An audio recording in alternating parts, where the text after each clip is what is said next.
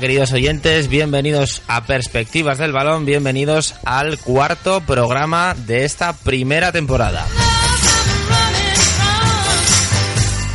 Primera, segunda, que me han chivado por aquí. Si yo empiezo ya mal el día. Pero ¿qué queréis? Me he calado vivo. En Madrid a veces llueve, sí. Y cuando llueve pasan dos cosas. Una, que la gente no sabe conducir. Y dos, que toda esa mierda que está en la calle, eh, pues la pisas. Y además con agua. Muy bien. Bueno, Héctor Gómez, muy buenas. Hola, ¿qué tal, Alberto? ¿Cómo ha ido? Bueno, eh, la semana ha dado de sí. Estamos de sí. superando las buenas semanas, ¿eh? Ha dado de sí, vaya tela con la semanita, ¿eh? Vaya tela. Y vaya tela. Pero bueno, mm, habrá que mejorar, habrá que mejorar. Estamos en, eh, estamos mejorando. Carlos Santiago, Hola, muy buenas. ¿qué tal ha ido? Bueno, a mí mejor, la verdad. Pero vamos. Ya saca el cuaderno de notas. Sí, aquí nuestro redactor jefe del blog de Perspectivas del Balón. ¿Qué podemos encontrar en el blog esta semana? Pues eh, un artículo sobre el derby turco, que es sobre el Galatasaray y el Fenerbahce, que bueno, es breve, pero está interesante. Que enlaza muy bien con el programa anterior y que además coincide con el derby turco que va a ser en breves. Sí, este fin de semana no, porque hay selecciones, pero al siguiente, pues el Galatasaray Fenerbahce, en el, el caso del Galatasaray. Así que ya tenéis dos cosas que hacer esa semana, la semana que viene. Escucharos el programa sobre Turquía para situaros bien y luego leeros el artículo y ya, vamos. Y os- partidazo en el Alisa Millén. Correcto. Aunque ahora se llama Tur Turkish Telecom, una guarrería de esas, pero eso yo, esas cosas no las... no, eh, se llama Alisa Millén. Bueno, el Bernabéu se empezará a llamar Qatar Foundation, no, Foundation no, pero al- bueno, que Qatar Santiago Bernabéu ya tendrá cuatro nombres. Va a parecer como el Felipe Juan Froilán al final de, Ah, qué bien. de todo eso. Bueno, esta semana vamos a hacer un pequeño sumario de lo que vamos a contar aquí. Sí, eh, bueno, vamos a- básicamente hoy vamos a hablar de- del fútbol africano. ¿Qué excusa vamos a tener para hablar de fútbol africano? Eh, Didier Drogba. Básicamente nos vamos a centrar en la figura de Didier Drogba, en un poco su carrera y en las repercusiones mediáticas que él ha tenido. Y para, para entrar así de refilón, básicamente en, el fútbol a través de un país, en el fútbol en África a través de un país, de Costa de Marfil. Y bueno, pues vamos a hablar un poco del fútbol africano a través de los ojos o de la lupa de, de, Didier- Drogba. Me nos gustaría, bueno, a mí, y lo hemos estado hablando los tres varias veces, nos gustaría hacer más cosas del fútbol africano, pero bueno, todo se andará con paciencia y poco a poco. Y además que es un tema que para descubrirlo a la gente y sobre todo para, para enterarse de cosas nuevas, pues es muy sorprendente. También vamos a dar desde aquí la enhorabuena al equipo femenino de baloncesto que ha sido subcampeón del mundo el otro día en el Mundial de Turquía. Muchísimo mejor que los chicos, ¿eh? ¡Buf! No sabéis hasta qué punto. Muchísimo mejor, perdieron ante Estados Unidos, pero para nosotros son unas auténticas eh, campeonas. Chicos, si os parece, hacemos una pausa y ponemos a la gente un poquito al día de la actualidad antes de meternos en harina con el fútbol africano y con la figura de Drogba. Estás escuchando Marca Registrada.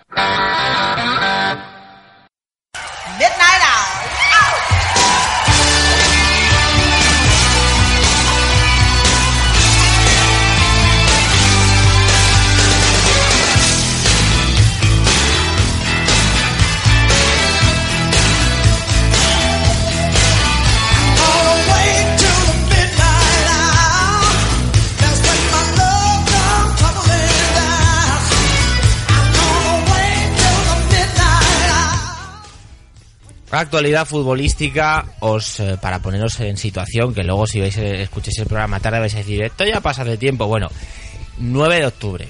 Actualidad futbolística a 9 de octubre. ¿Qué ha ocurrido esta semana, chicos? Bueno, pues esta semana no hemos tenido Champions, por desgracia. Estoy muy triste, la verdad. Y más esta semana me hubiese encantado tener partiditos que ver, pero Por bueno. el tema de la liga, ¿no? Eh, para olvidar el, el- el partido de, de liga, ¿no? que, que como hurgas en la, como hurgas en la herida, Bueno. eh, Alberto. No, hombre, pero mejor ahora que está empezando la cosa Eh. a, a luego, cuando Bueno. se juegan las habas. Bueno, ya veremos. Hemos tenido jornada de liga. Ha sido una jornada de liga, bueno, curiosa. Bueno, el Madrid y el Barça han, han destrozado. Muy bien, la verdad que, que muy bien. Eh, el Atleti horriblemente mal. Bueno, tampoco horriblemente mal. Básicamente le dio una pájara en 20, pe- en 20 minutos. Fue un error entre Miranda y Moyá, básicamente más, más de Miranda que de Moyá. Y bueno, a partir de ahí tuvo una pájara de 20 minutos y, y luego el resto del partido no fue tan horrible. Lo que sí que es cierto, y yo vengo diciéndolo bastante tiempo, es el tema de la gestión del, del talento porque creo que el Atlético Madrid tiene mucho más talento del que del que se aprovecha y creo que debería tener más soluciones arriba pero vamos sería ventajista decir que el Atlético Madrid lo está haciendo mal creo que creo que, que no, no hizo mal partido y si hubiese metido sí que ir al penalti si hubiese metido bastante en el partido y otra cosa hubiese sido ¿eh? Hay una cosa muy gráfica del error que ha comentado Héctor en una de las crónicas, me parece que es la crónica del país, en la que sale el, el instante en el que Moyá y Miranda se miran y Moyá le pone unos ojos de te voy a matar a, a Miranda, que ilustra mucho lo que ha contado Héctor del error en uno de los goles del Valencia. Este Valencia, que ya lo comentamos en el programa que hicimos del Atlético, nos inspira cierta confianza. Yo sigo diciendo que su entrenador no me inspira ninguna confianza, pero bueno, el Valencia que todo, venció sí. al Atlético de Madrid. El Barcelona se ganó en Vallecas, Sí. 0-2, pudieron ser más. El Rayo por lo menos conservó su estilo, que hay que agradecérselo a pesar de que era el Barcelona el que estaba enfrente. ¿Qué te pareció el Barça? La verdad es que al minuto, hasta el minuto 35 que mete el gol Messi, el Rayo juega su fútbol, muy atrevido, y le planteó un partido que podía haber pasado cualquier cosa, porque el Rayo tuvo sus opciones, hombre. Sí, de hecho Bravo hace un paradona bueno eh, a un disparo cruzado al palo derecho de Bravo bastante bueno a mano eh, una estirada de, de mano y tal y, y la verdad que, que, que sí fue un partido fue un partido curioso de ver Y luego el Real Madrid se paseó ante el Atlético de Bilbao. El Atlético de Bilbao necesita...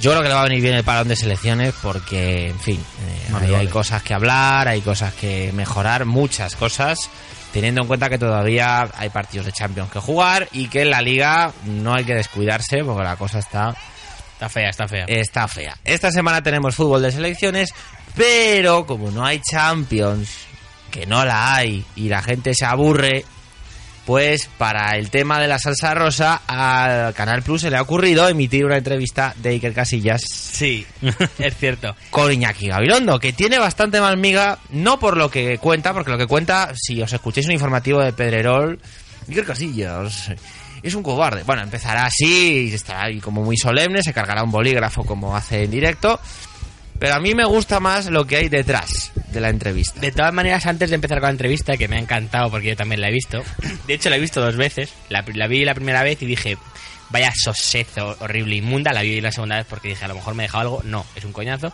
pero bueno, ahora la comentaremos. Antes de eso, me gustaría así un poco por encima cosas que me han llamado la atención de esta jornada.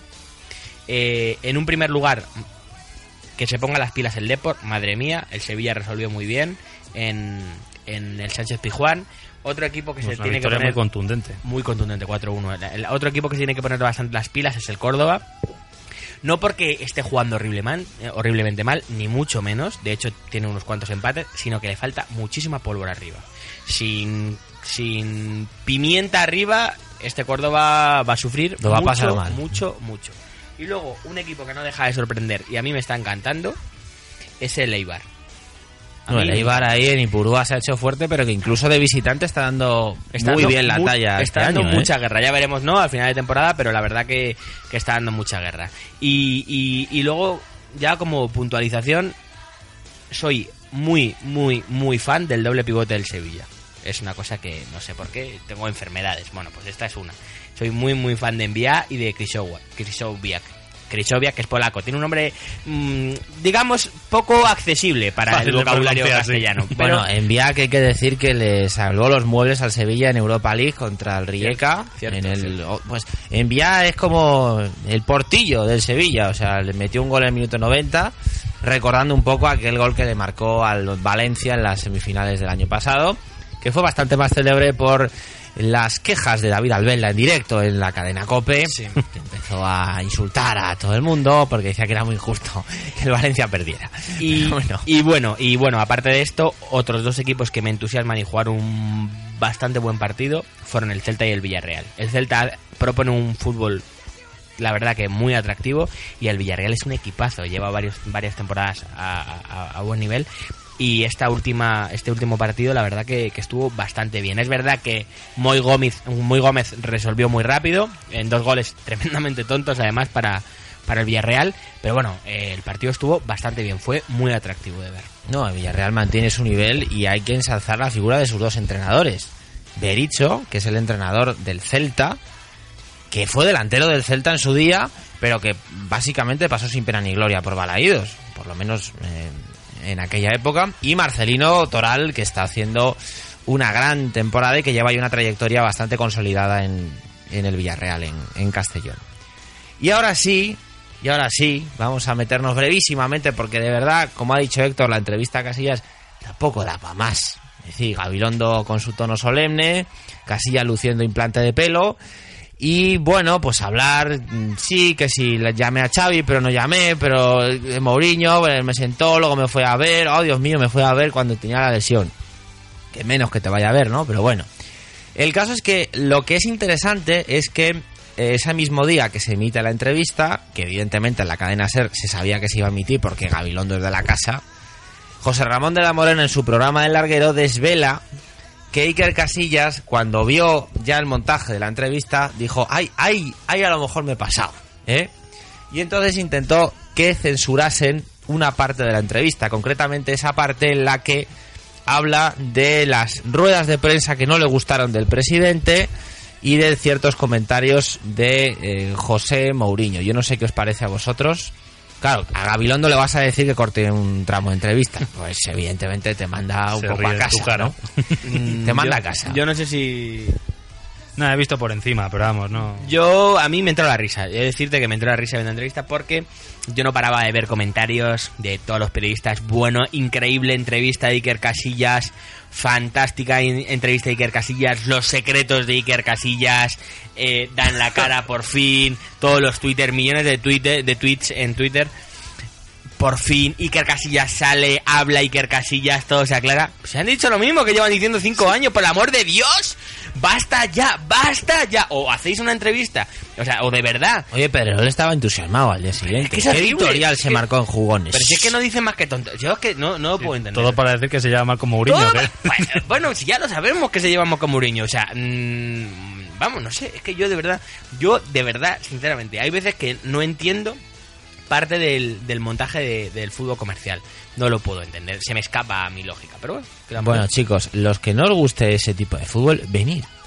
Venid con nosotros, ¿eh? Que aquí, eh, pues os ponemos una silla, os damos, os damos un micro y, con- y comentáis con nosotros, o nos escucháis. Si yo creo que esto, nos- esto viene bien para, para los programas en los que hablamos de otra cosa que no sea Iker Casillas saltó cuatro veces la cinta, Keylor Navas seis.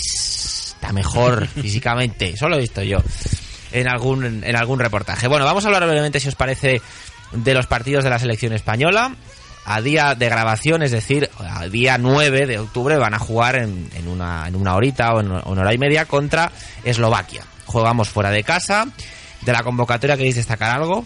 Quizá la convocatoria de Rodrigo, del Sí, jugador del Valencia. Quizá la convocatoria de Rodrigo, bueno, quizá la titularidad de, Carvajal, pero es que no me parecen cosas, o sea, tremendamente reseñables. En serio, me parecen cosas más o menos lógicas. Se va reciclando la selección. Es lógico que Carvajal dé un paso adelante, es un lateral muy bueno. Rodrigo está eh, dando un rendimiento en Valencia espectacular. Es normal que vaya con el Valencia. Y bueno, a mí hay pocas cosas que me extrañan. No sé, el debate. Lo de, lo de Llorente, no, quizá. El O deba- con el- Llorente yo creo que es una cosa perdida ya para la selección. Efectivamente, el debate pique sí, pique no, que es otro debate que aburre hasta las ovejas. Y luego el tema de Llorente, que a mí sí me parece más interesante, ¿no? Que bueno, quizás sí que podría ser un jugador mm, seleccionable y que parece que no está teniendo minutos. Ya, ya veremos, ¿no? También falta que Álvaro Negredo se recupere la lesión, a ver cómo vuelve, etcétera, ¿no? Pero en principio creo que tampoco hay demasiado debate. Hombre, sobre todo porque Llorente te puede aportar unas cosas como delantero que no te aportan los otros, por la envergadura que tiene y bueno, todo el mundo sabe cómo es Llorente, ¿no? Sí, sí, sí. No, Sí, Nada sí. que ver con Costa, por ejemplo, que no. Y lo de Paco Alcácer estamos de acuerdo, ¿no? Todos. Sí, claro. Decimos que es un, un acierto. Y antes de, de terminar esta parte de actualidad, me gustaría preguntaros si os ha llegado algún rumor de si en el vestuario del Arsenal hay algún virus. Porque ¿cuántos lesionados llevan? Es, es increíble. O sea, medio equipo está lesionado. no ¿qué juegues con los virus, no juegues con los virus, que aquí en Madrid estamos contentos con los virus. Estamos contentos con los virus. Que a los médicos les dan trajes pesqueros para entrar a, a atender a la gente. Y tenemos un consejero que dice que, bueno, que En si fin. le echan, él Sí. tiene la vida arreglada. Es un buen ¿eh? fichaje, sí. Es un gran fichaje. Bueno, chicos, pues vamos a poner una pequeña cuña y ya nos metemos con el tema central de este cuarto programa.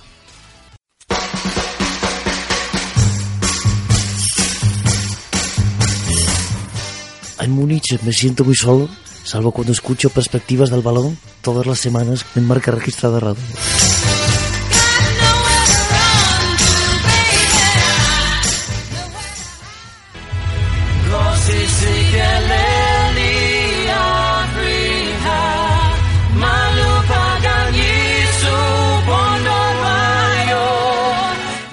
Ahora es cuando hay que subir el volumen, ¿eh? Cuando ya nos vamos a poner a hablar de precisamente lo que no hablan otros programas dedicados al fútbol. Héctor os va a hablar esta, este programa de una figura muy importante no solamente para el fútbol africano, sino para el fútbol mundial, el costamarfileño Didier Drogba. Eh, sí, bueno, eh, la verdad que tenía, tenía ganas de hincarle otra vez el, el diente al fútbol africano, ¿no? Y bueno, se me ocurrió hablar de Drogba, porque pese a que mm, hay jugadores que quizá mm, me gusten más, algunos por lo sentimental y otro por, por puro placer hed- hedonista futbolísticamente hablando, sentimental quizá Wea, no sé por qué, pero tengo un recuerdo espectacular de, él en, en los 90. Bueno, sí sé por qué, ¿no? Pero bueno, tampoco nos vamos a extender en esto. Era un jugador es- espectacular. Pero, y luego, eh, en lo hedonista, hay dos jugadores en particular que a mí me, entusiasman dentro del, del fútbol africano, que espero algún día poder hacer eh, un reportaje sobre esa selección nigeriana, que son Okocha y Kanu. Eh, son dos futbolistas que a mí no sé Ya. por qué, pero tengo es una predilección espectacular, rozando ya el- el- el- la filia. Y además a Zubizarreta sí que le entusiasman, los Sí. dos. Canu, bueno, todavía seguro que por las mañanas se acuerda cuando se levanta del Mundial de Francia. ¿eh? Aquel partidazo que se marcó el tío. El secretario técnico del Barça ahora. Que eres, eres malo, ¿eh? A mí me gusta mucho meter el dedo, ya sabes. Ya, ya, En el ya. ojo, ¿eh? En el ojo. Ya veo. Ay, Mourinho, Mourinho. Bueno, el caso es que, mm, que la verdad que, mm, pese a eso, eh, me incliné por la figura de Didier Drogba porque, primero, es un jugador que me, que me gusta bastante. La verdad que me gusta mucho. Y segundo, porque lo comentábamos aquí el otro día, buscando así un jugador que haya tenido un éxito bastante importante dentro de, competiciones europeas y demás, y que, y que tenga eh, alguna importancia relativa en cuanto a lo social y lo político en su país, consideramos que Didier Drogba era una figura clave, ¿no? En, no solo para el fútbol europeo en estos últimos años, sino también para la realidad política y social de Costa de Marfil en, en los últimos 15 años. Eh, bueno, eh, Didier Drogba es un, es un futbolista costamarfileño que, que, mm, nace en, en el 78 en la capital de Costa de Marfil, Abidjan. Y, bueno, pues su futuro, su futuro futbolístico es curioso. Él, él- vive en Francia. De hecho, él, él quiere estudiar, estudia estudios superiores, contabilidad en, la en, en Francia, en la universidad.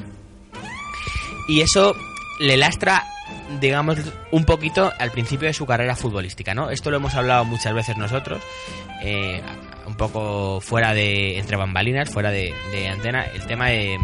De compatibilizar, de ¿no? compatibilizar los estudios, ¿no? Y cómo, y cómo se genera, ¿no? Y qué pasa cuando los futbolistas compatibilizan y qué diferencia hay entre los futbolistas que han compatibilizado estudios y los que no han compatibilizado estudios y son, podríamos decir, carne de agentes. Eh, bueno, ya meteremos más la llave. Hay otros contextos donde ocurre también eso. Y preguntarle, preguntarle a Froilán, que lleva tres años repitiendo tercero de la ESO, ¿eh?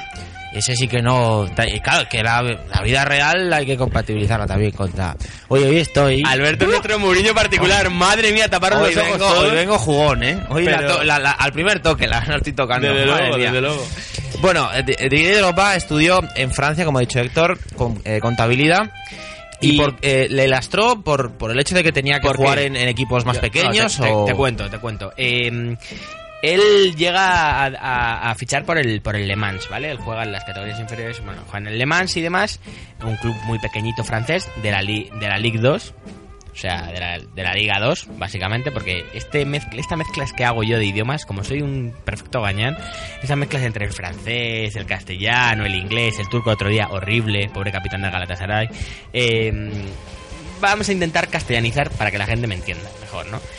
Mm, bueno, pues este, mm, este jugador, el problema que tiene es que en un principio el compatibilizar los estudios y el tema lesiones le lastran mucho, ¿no? Está como, me parece son 3, 4 temporadas en el Le Mans hasta que por fin consigue hacer una temporada medio decente. Sufre bastante al principio para, para incorporarse de alguna manera mm, de una forma eh, Continuada, ¿no? A la- continuada a la plantilla. a la plantilla. De hecho, bueno, pues eh, el primer contrato que lo firma, el primer contrato como profesional que firma es a los 21 años. Ahora mismo las grandes promesas están firmando contratos profesionales a los 18 años, 17 e incluso. mm, Didier Drogba, el primero que firma así profesionales a los 21 años. Es de- también hay que decir que no es, no hace, han pasado 10 años y las cosas han, han cambiado bastante, incluso. Se han acelerado Se han acelerado mucho, sí, efectivamente, en el tema de la mercantilización y la contratación de, de- de promesas y todas estas tonterías.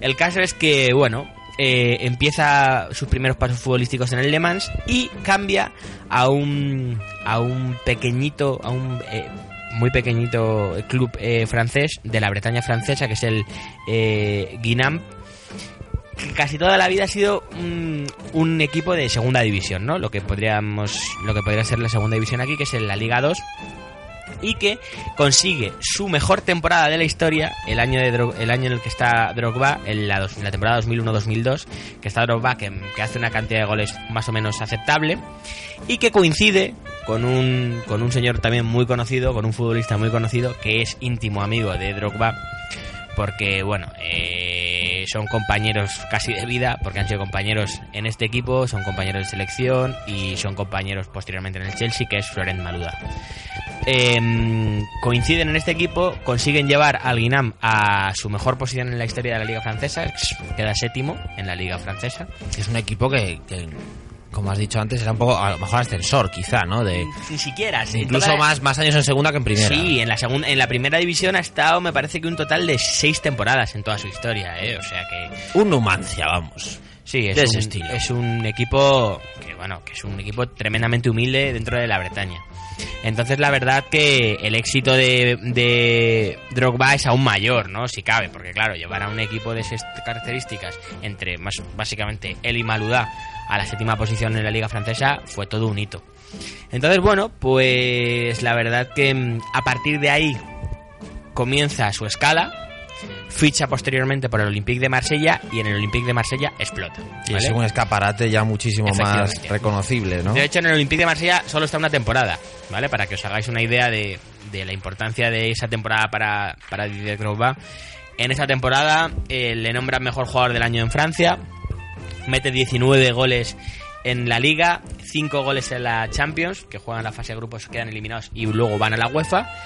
Eh, y mete 6 goles en la, en la UEFA en la temporada. Eh, al final llegan a semifinales que pierden contra el Valencia, el Valencia que luego será campeón, el Valencia del último año de Rafa Benítez De Benítez. que, que, bueno, gana la, la Copa de la UEFA ese año, en el 2003. Y, y ese Olympique de Marsella, pues es un, es un buen equipo. Eh, Drogba, mm, Drogba, bueno, pues, delantero que brilla absolutamente en el Olympique. Y bueno, pues después de esa temporada tan, tan espectacular, ficha por el Chelsea. Entonces, bueno, pues a partir de ahí ya podríamos decir que es una carrera, de una progresión continua eh, en cuanto a lo futbolístico, va mejorando cada vez más y bueno, ya tampoco vamos a explayarnos mucho más. La carrera del Chelsea es absolutamente conocida por todos, ¿no? Es el momento quizá más conocido de la vida de Didier Drogba. Eh, es un futbolista extraordinario. Le ha dado una cantidad de cosas al Chelsea increíble, tanto como una Champions. De hecho, el, go- el penalti definitivo que, que mete el Chelsea para ganar la Champions lo mete él. Mm, Y el gol para empatar el partido también lo mete él. gol.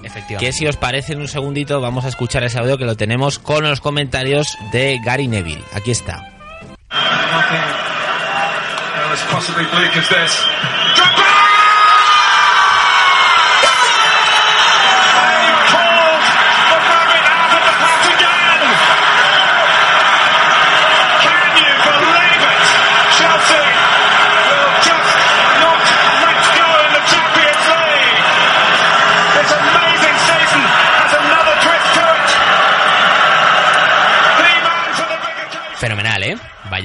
Vaya un golazo, ahí, un cabezazo pegado al palo. Vamos, Neuer está todavía pensando cómo se le ha colado, porque es que además va fortísimo. Es, es un, un gol extraordinario. Además, en la final, en el Allianz Arena, es decir, imaginaos el Bayern de Múnich, que, bueno, esa temporada, evidentemente, los madridistas la recordaremos siempre por el famoso penalti que Sergio Ramos manda a la grada.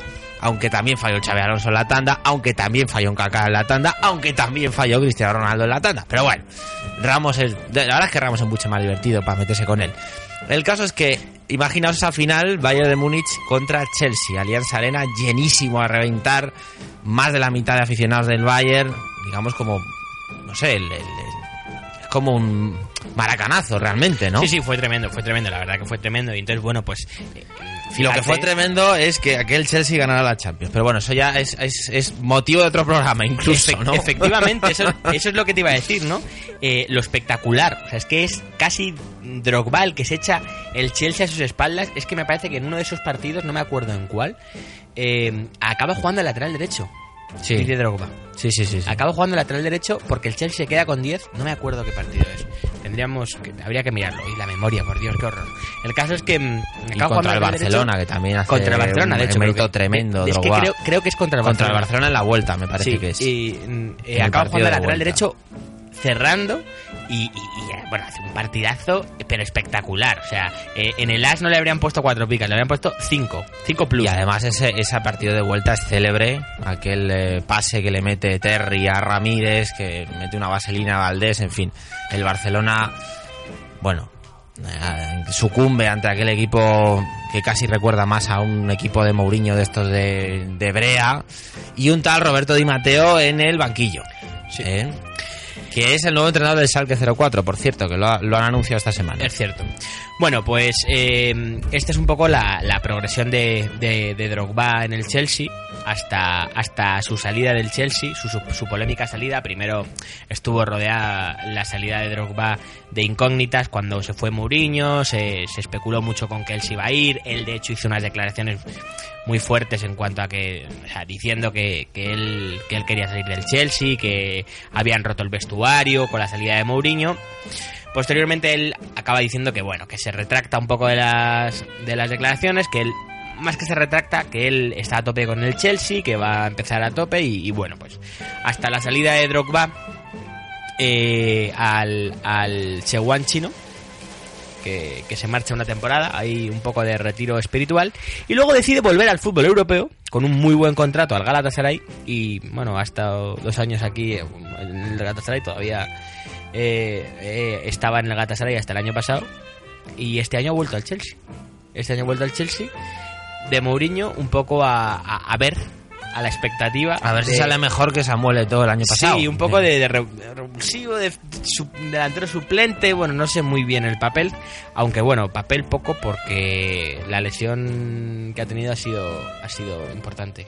Sí, ha tenido una lesión importante. Estuve revisando el otro día en una página de estadística de fútbol sobre los 10 jugadores más influyentes de África, de la, de la historia del fútbol. El primero salía Drogba, el segundo salía Josué y el tercero salía Samuel Eto'o. Lo que me dejó descorazonado, esto es un apunte, es que Micael Esier era el quinto. Yo digo, Dios, es de gran recuerdo en España, Micael Esier, un jugador tremendo, ¿no? Un, portento físico. Micael Essien. Me gustaría mm, introducir Drogba como figura social en Costa de Marfil, no solamente futbolística, sino también social. Claro, mm, para eso que hay, que comentar un poco cuál es la realidad política de Costa de Marfil a principios del siglo XXI, ¿vale? Eh, Costa de Marfil es un país particular que se sitúa en el, en el Golfo de Guinea, en ese golfo enorme que hay en, en África, en el África Occidental, eh, que se sitúa en una zona, podríamos decir, agitadita. Está un poco fuera de la zona agitadita, pero, pero está ahí, ¿eh? en, el, en el conglomerado, podríamos decir, en el, en el África de los diamantes. Es Eh, decir, donde hay perras, que donde hay tantos- recursos y por eso es agitadito. que tantos todo el mundo problemas- quiere cogerlo para, para sí. Efectivamente, que tantos problemas tuvo en los años 90. Eh, bueno, ha sido siempre un país más estable, o parecía que más estable, hasta principios del siglo XXI que tuvo una serie de problemas eh, nacionales importantes, de construcción nacional. Entonces, bueno, para que os hagáis una idea, Costa de Marfil está situado entre Ghana, Burkina Faso, Mali, Guinea Conakry y Liberia. ¿Vale? Os retamos a que las situéis en un mapa, todas. Nosotros ya lo hemos hecho, pero como no nos podéis ver, pues lo tenéis que creer, claro. Bien, efectivamente. Bueno, pues eh, la verdad que sería curioso, ¿eh? Que, el- que todo el mundo lo situara y nos lo mandaran al Twitter. A mí me gustaría fuera. Vamos a mandar ese reto. Cuando, cuando este programa esté para... lo subamos, yo creo que es, es un buen reto para los seguidores de Twitter. En fin, bueno, mm, pues en esa zona se sitúa Costa de Marfil y bueno, Costa de Marfil en, a finales de- del siglo XX y a principios del año de- del siglo XXI eh, tiene un, podríamos decir, un final del siglo XX convulso. En el año 99 eh, Costa de Marfil sufre un golpe, un golpe de estado y comienzan em, un poco antes y en esa época empieza a haber una serie de tensiones xenófobas importantes, ¿vale? Costa de Marfil podríamos decir que el sur de Costa de Marfil, el centro y el sur de Costa de Marfil son eh, de mayoría eh, cristiana, más bien católica, o sea, dentro de los cristianos son católicos, y el oeste y el norte del país son de mayoría musulmana.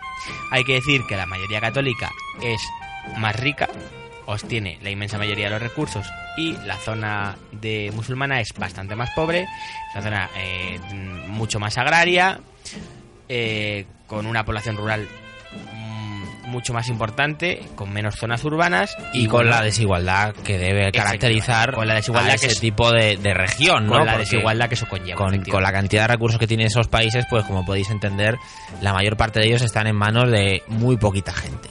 Entonces, bueno, pues en ese contexto empieza a haber una serie de tensiones eh, raciales importantes, más que raciales religiosas, de carácter xenófobo, en el que hay una, podríamos decir, una parte de, del organigrama em, costamarfileño que empieza a utilizar términos eh, como iborité, que tradicionalmente se utilizaba para, para referirse a todos los costamarfileños, un poco de una manera un, un- un tanto...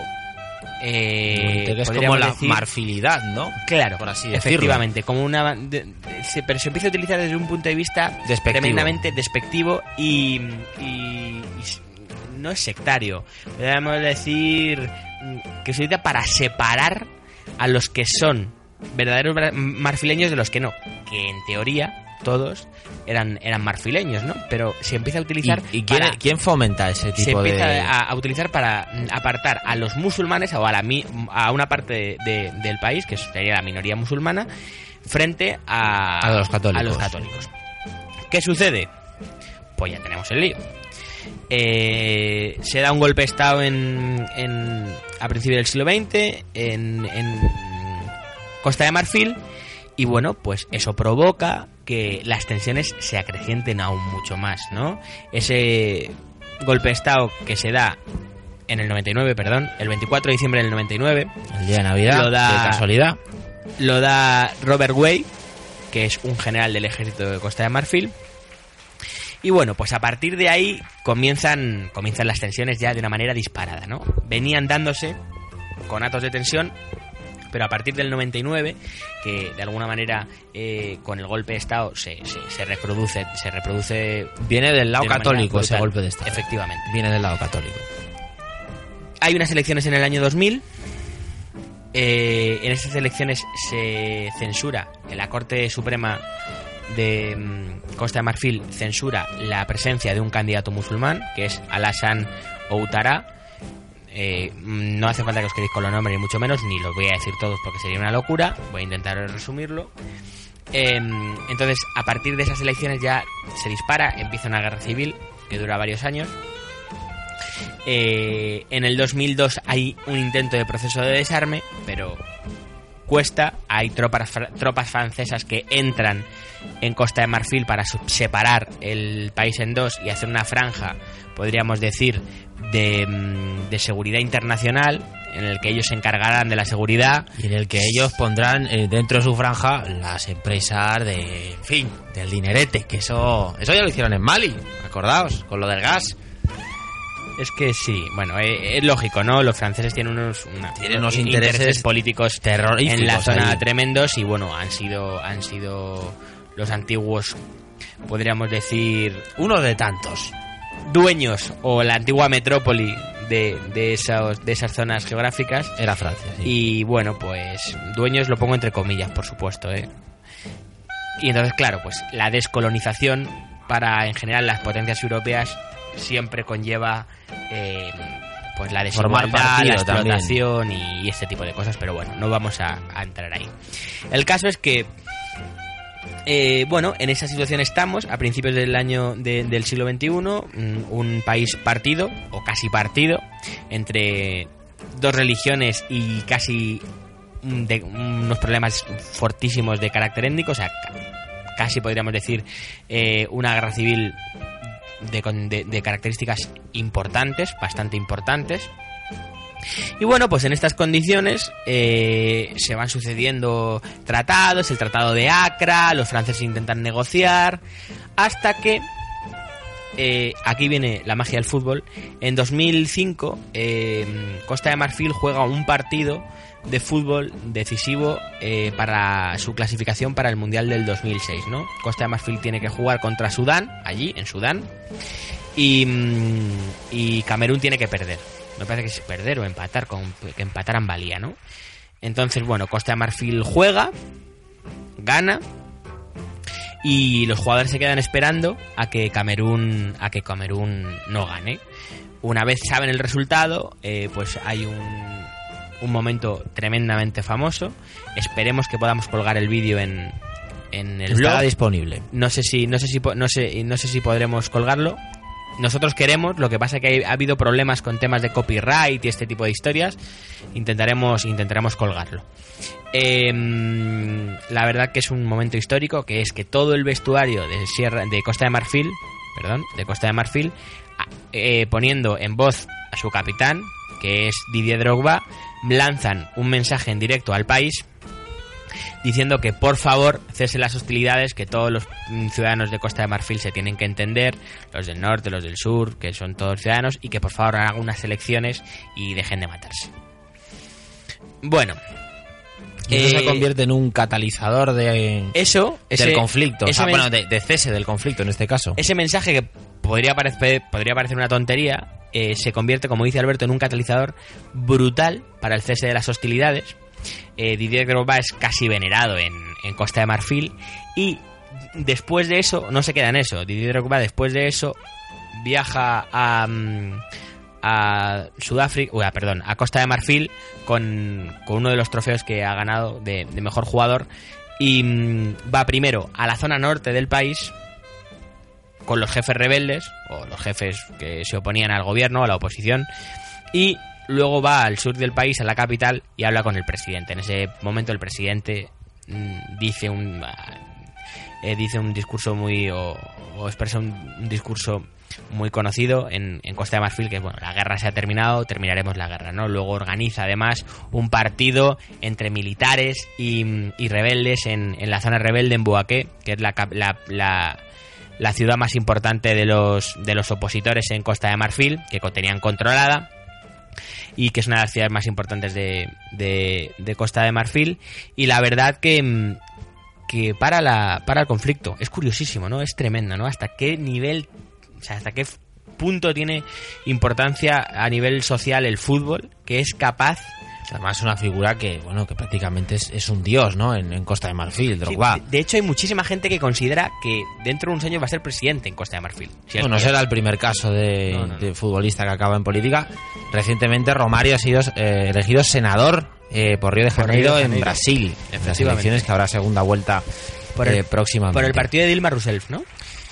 Creo que sí. Me parece que sí. Me parece parece, que que, sí. aun habiendo sido muy muy guerrillero con el tema de, del mundial, que fue un- uno de los que denunciaron todo aquello de- del mundial de, de Brasil. Sí, bueno, pues básicamente es eso, ¿no? El, el- eh, la guerra para.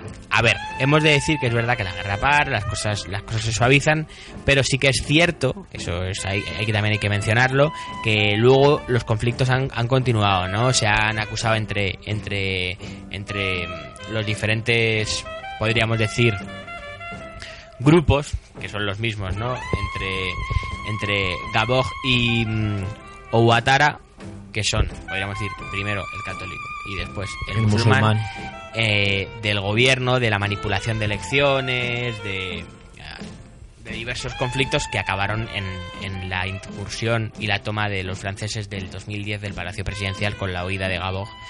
Y bueno, se le entregó el, gobierno a Ouattara y bueno, pues ahora mismo en Costa de Marfil eh, un gobierno Ouattara. Pero bueno, sí que es cierto que en el 2005 las hostilidades cesaron, ¿no? Que es tremendamente interesante, porque que un futbolista, realmente no fue un futbolista, fue todo el equipo de fútbol, fue lo que simbolizaba ese equipo de fútbol, ¿no? Eran futbolistas de todas las partes de Costa de Marfil. Juntos, Y además- sentados, diciendo, bueno, mm, creo que podemos limar las asperezas de una manera que no sea mm, pegándonos tiros. Bueno, pues E incluso el, el riesgo que asume el propio Drogba cuando va a las a las dos partes del país a mediar, ¿no? Que eso es algo que, digamos que para un futbolista como él, que ya es una figura internacional, es, eh, es una marca prácticamente, porque ya está en el Chelsea y tal, pues incluso el, el- el riesgo que, que corre el propio jugador por su país, ¿no? Sí, por desgracia es una marca, sí, efectivamente. Quiero decir que. No, que- pero por desgracia, que pero es seguro que más de un patrocinador le hubiera dicho, oye, que, que vas. tú". No, no vayas. No, Pero no, sí, efectivamente. Yo pierdo dinerete. Es, ¿no? es la, es la implicación social que, que, que hace que, O sea, sí, que, Didier que lo ve Drogba- como, como su deber, ¿no? Efectivamente, que Didier Drogba entre a, a participar de la pacificación o del intento de pacificación de su país, ¿no? La verdad que es un- una cosa tremendamente loable. Por eso fu- esa fue una de las una de, las una de de las cosas o de las características que hizo que hablásemos de, de Drogba en, en el programa de hoy. A mí me gustaría una pregunta muy curiosa que tengo. Vamos, es una curiosidad más bien.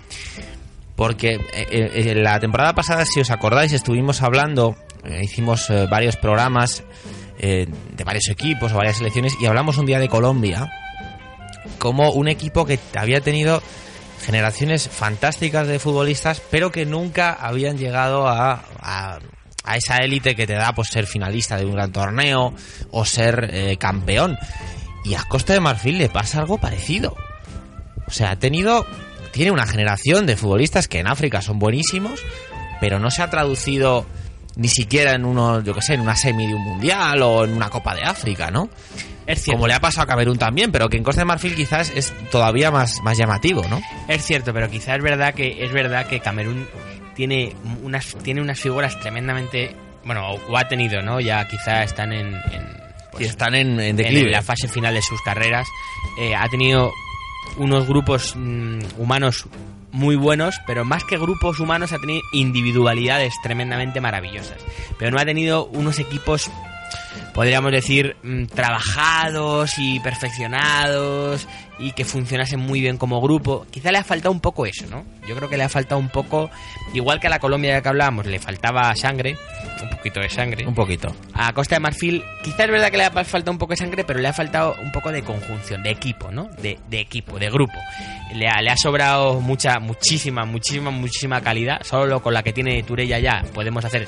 Solo en la calidad de Turella ya, si la partimos en trocitos, podemos hacer 37 equipos. Pero, mm, claro, no solo vale con eso. Si no han tenido el momento, ¿no? De, esa, fórmula del- de la conjunción de la que estamos hablando.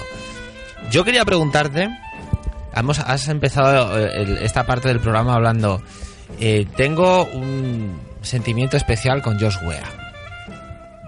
Me gustaría profundizar, bueno, profundizar o que nos desvelaras de dónde viene y por qué y qué, qué, qué, no sé, qué significa el Josh Wea a nivel eh, futbolístico para ti.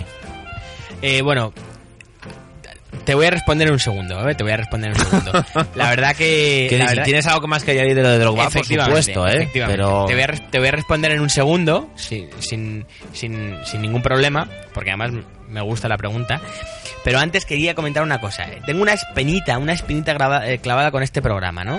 Eh, tengo una espinita y es que a mí me habría gustado hablar más, eh, podríamos decir, desarrollar más un tema que es un grupo de mujeres que se reunieron en Costa de Marfil para ir a animar a los estadios, casi en plena guerra civil, porque, porque los eh, costamarfileños se pegaban en los estadios.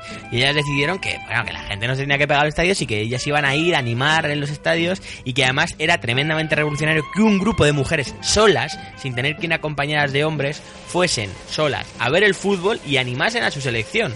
Pues yo creo que es el único caso, al menos es el único caso que conozco, de un grupo de mujeres, no integradas en un grupo de gente, no, no, no. Un grupo exclusivamente femenino que va a animar a una selección nacional en sus estadios de fútbol cuando juegan porque les parecía que, que, bueno que eran un grupo que tenía que cumplir esa función de, de un poco de de podríamos decir contrapeso femenino. No no como madres que no se tengan que pegar. Yo ahí no me voy a meter.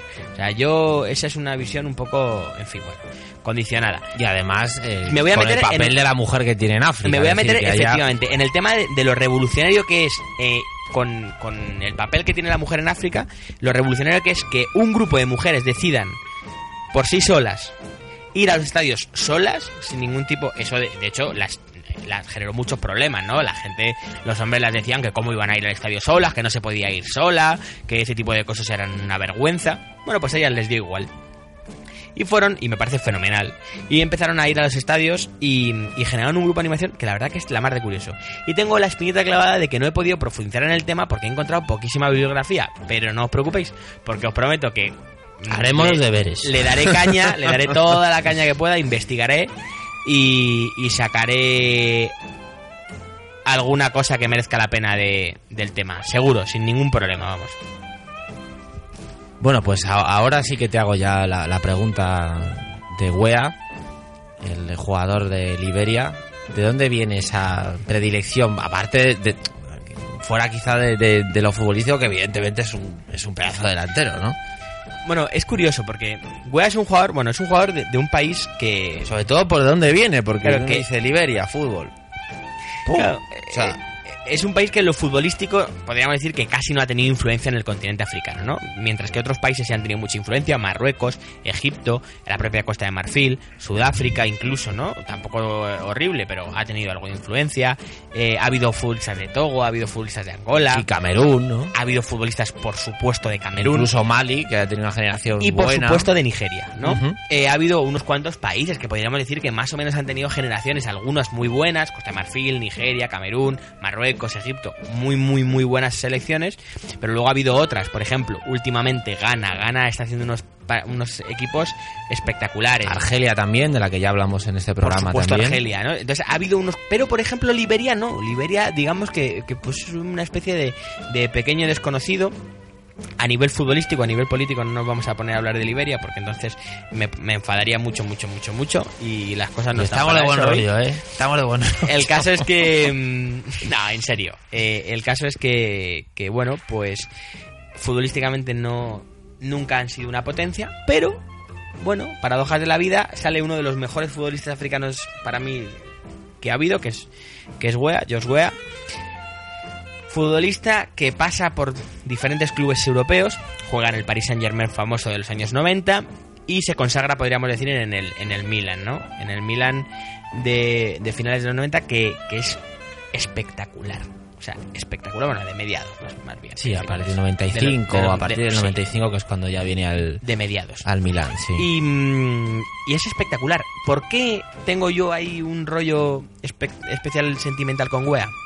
Pues porque quizá, eh, pese a que era jovencito, en el 95, en esos años, yo creo que fue cuando empecé a tomar constancia de lo que era realmente el fútbol, ¿no? Mm, De lo que me gustaba, de lo que disfrutaba y coincidieron con los años del doblete del Atleti y, ah, yo creo que en esos años mm, mi, mm, fue mi despertar futbolístico, podríamos decir, ¿no?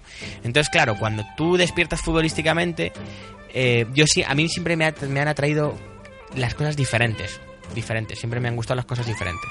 Entonces, pues, Wea era algo diferente, ¿no? Siempre estaban las cosas mm, iguales, siempre las mismas cosas, ¿no? Entonces, pues a mí me gustaban pues las cosas diferentes, completamente diferentes. Me gustaba mucho Hagi. Me gust- y, me- y por supuesto, entonces me gustaba mucho Güey. Me, me gustaba mucho Güey. Había varios jugadores ahí que me gustaban en esa época. Algún día diré. eh, Haremos la lista haremos de Héctor de jugadores La lista de, que de Héctor, que no son. eh, seguramente habrá mucha gente que me diga muy bien, muy bien. Y habrá otra gente que me diga este tío no tiene ni idea de fútbol, como siempre. Bueno, Wea es eh, un delantero que fue capaz de hacer uno de los goles más bonitos que ha metido un delantero centro, porque decimos, hablamos del gol de Ronaldo al Compostela. Bueno, pues una cosa no vamos a decir parecida, pero sí que puede recordar es el gol que le mete al Génova en la salida de un córner a favor del Génova. La coge ¿Es el Génova o, el, o es el Verona? al Verona, perdón. Le mete un gol al Verona. En un, el balón lo coge él desde su propio área. Y un eh, comentarista muy famoso del Milan, que es Tiziano Crudeli, lo narró de esta manera. concretizzare in rete con più di due gol Si distende UEA! UEA! Vai! UEA! UEA! UEA! UEA! Grande! George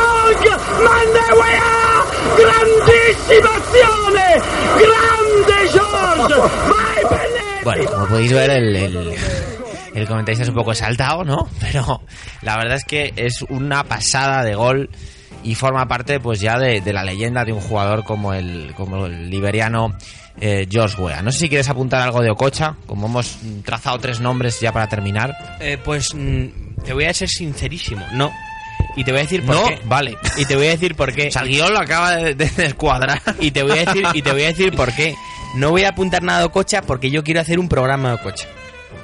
O sea, mm, podríamos hablar 200 cosas, pero es que quiero hacer un programa específico de la Nigeria de Ococha y de Canu. Y quiero hablar de él y quiero hablar de Canu, porque ahí ya sí que entramos en, en- en mis gustos muy, muy, muy, muy personales. sí que ya es el top de tu lista, ¿no? Eso ya es la- casi la alcoba futbolística de Héctor, ¿no? O sea, la verdad es que la verdad es que no es verdad, ¿eh? Me encanta. Son, son dos jugadores que me entusiasman y es que quiero hacer un programa específico con ellos. Entonces, me parece que hablar de ellos en un minuto no tiene ningún tipo de sentido, porque yo le quiero dedicar un tiempo espectacular para que para que pueda hablar tranquilamente de ellos. No sé si queréis apuntar algo más para cerrar. Bueno, pues recordar una vez más, como ya hice en el programa pasado, que tenemos una cuenta de Gmail en la que podéis acceder a través del blog y podéis mandar cualquier cosa que queráis decirnos y además algún tema que queráis proponer sin ningún tipo de problema, vamos. Que sí, hombre, que nosotros estamos abiertos completamente a la audiencia, que por cierto, en nuestro EGM particular, nos hemos asentado con 69 oyentes por programa en Perspectivas del Balón, que está muy bien para los cuatro o cinco programas que llevamos. Héctor, ¿algo más? Nada más, por mí todo perfecto. La verdad que, que muy contento. Me ha encantado esta primera toma de contacto con el fútbol africano. Y, bueno, eh, esperemos que la semana que viene siga saliendo con este éxito el programa. Siga, sigamos con este éxito, que sigamos cogiendo inercia poco a poco. Las cosas van, van cuadrando. Creo que con el blog lo estamos petando. Carlos está haciendo un trabajo maravilloso en el blog. Saludos a la gente que nos escucha desde Estados Unidos, que son fieles. Es cierto. Sí, sí. Y, y- y por Dios, por Y los Dios, señores de Irlanda, poneros la Hemos tenido la pila, de Irlanda. poneros la Dios. pila y escucharnos, que es que si no, no tiene esto ningún ningún sentido. Que Yo esto lo hago por que- vosotros. Que sabemos que nuestras voces os seducen. Lo sabemos. Lo sabemos porque Irlanda tiene una cosa muy especial y nosotros también tenemos una cosa muy especial. No hay más que mirarnos. ¿Verdad que sí? Bueno, Bueno chicos, que vaya muy bien la semana y nos volvemos a ver y os citamos para el domingo que viene, que estará ya disponible el siguiente programa de Perspectivas del Balón. Chao.